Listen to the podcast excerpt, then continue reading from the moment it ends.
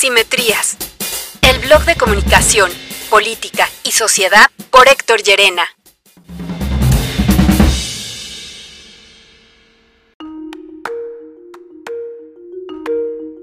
Después de tres años, como en un partido de fútbol, llegamos al medio tiempo. Es hora de tomar una pausa, irse al vestidor, aflojar la tensión. Es hora de dejar de clavar la vista que no quiere perder detalle de los movimientos del contrario. Es hora de descansar la mente que solo está dibujando la jugada que defiende y la que busca anotar. Como el fútbol, la política también es un sistema de tensiones. Un continuo de estira se afloja que deviene en aquello de que la política es en realidad administrar el conflicto, pero también es un encuentro de estrategia.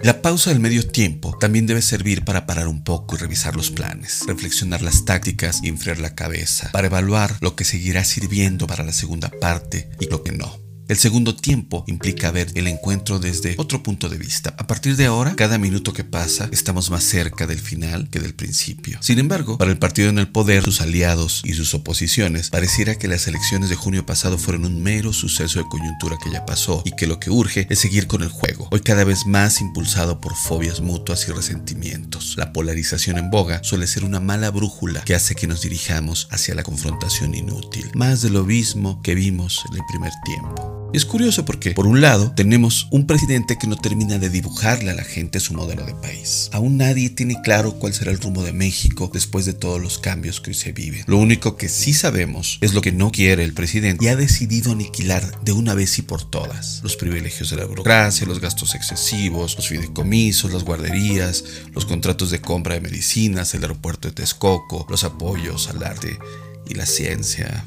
Quizás la contrarreforma eléctrica sea el mayor bosquejo de política pública de estos tres años, pero también es real que hasta sus más fieles defensores no alcanzan a definir lo que será el México al que le tira el presidente López Obrador. Cuando el presidente habla de algo distinto al combate a la corrupción y la austeridad, tienen que seguirle el paso. Y si de pronto dice algo contradictorio, lo tratan de justificar al vuelo, contorsionando su mente, sus dichos y hasta su congruencia. No, no los culpo, porque el presidente, más que un ideólogo, es un pragmático, aunque en el discurso suene a un prócer popular. Por ejemplo, Andrés Manuel López Obrador se dice de izquierda, y lo que vemos es que muchas de sus acciones de gobierno son más bien conservadoras.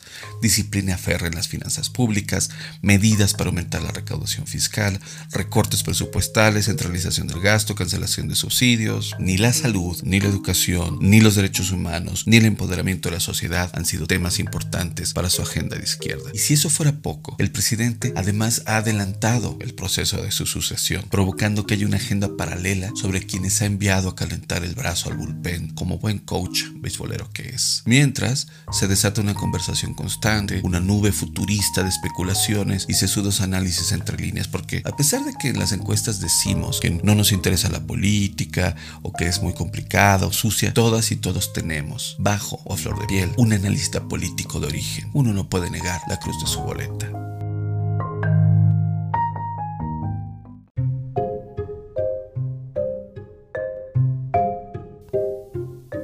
Y en el otro lado están un grupo de oposiciones negociando, viéndose fijamente a los ojos, desconfían entre ellos mismos, incluso entre los del mismo partido. Lo cierto es que hasta hoy su pacto de coalición pende de un hilo, de los hilos que aún siguen moviéndose y provocan incertidumbre. En realidad el panorama tiene pocas certezas y casi ninguna novedad. Uno, el presidente tiene un ecosistema comunicacional que lo mantiene en niveles de aprobación muy ventajosos. Y dos, sus oposiciones fueron usadas como arma arrojadiza contra su agresor por las clases medias urbanas en junio pasado. Esto ha colocado esos partidos en la visibilidad de los clase medieros, con las ventajas y los retos que eso implica.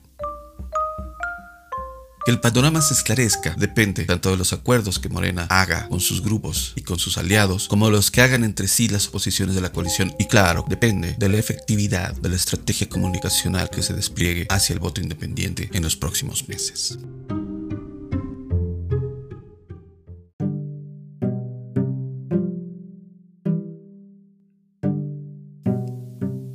Pues estamos en el medio tiempo. Hay que revisar con calma lo andado, cambiar la óptica, las categorías, pero sobre todo enfriar la cabeza y repensar, rediseñar, dejar de aplaudir y de odiar, dejar de ser autocomplacientes y críticos feroces. Hay que tener una defensiva que pare los ataques, una línea media que distribuye, contenga y una delantera talentosa enfocada en meter goles, solo en meter goles. Hay que dejar de jugar como preescolares, corriendo todas y todos tras el mismo balón, solo vociferando contra el oponente. Dice Michael Porter que la estrategia consiste en diferenciarse de la competencia. No se trata de ser mejor en lo que haces, sino de ser diferente. Y sí, aunque el discurso de contraste ha funcionado, hoy sabemos cuál es un factor de competitividad que haga esa diferencia y lleve al triunfo. Es decir, las y los ciudadanos que reaccionan a los mensajes de rechazo contundente al presidente y su gobierno ya han alcanzado desde hace tiempos su máximo nivel. Y este no significa la mayoría. Este voto de rechazo ya está más que establecido electoralmente y por lo menos con el actual escenario no se ve que pueda crecer, aunque se intensifiquen los ataques, descalificaciones, protestas o memes.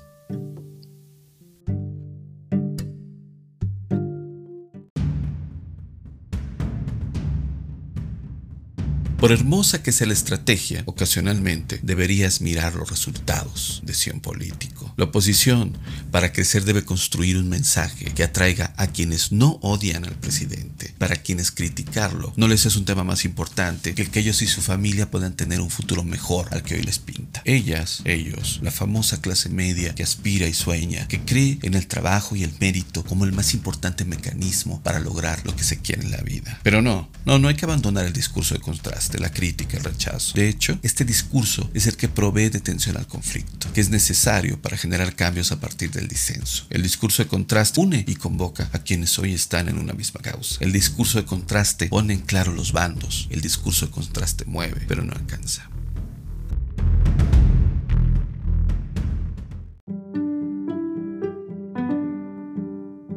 Al encuentro aún le falta la segunda mitad. Aún hay batallas que se pueden dar, que hay que dar. Toca ya moverse al terreno de lo posible, a construir, a hacer visible la utopía de la oposición. Hay historias de triunfo, hay que voltearlas a ver y dejar de golpear con tanta furia esa gruesa pared de concreto que hoy tiene muy pocos años.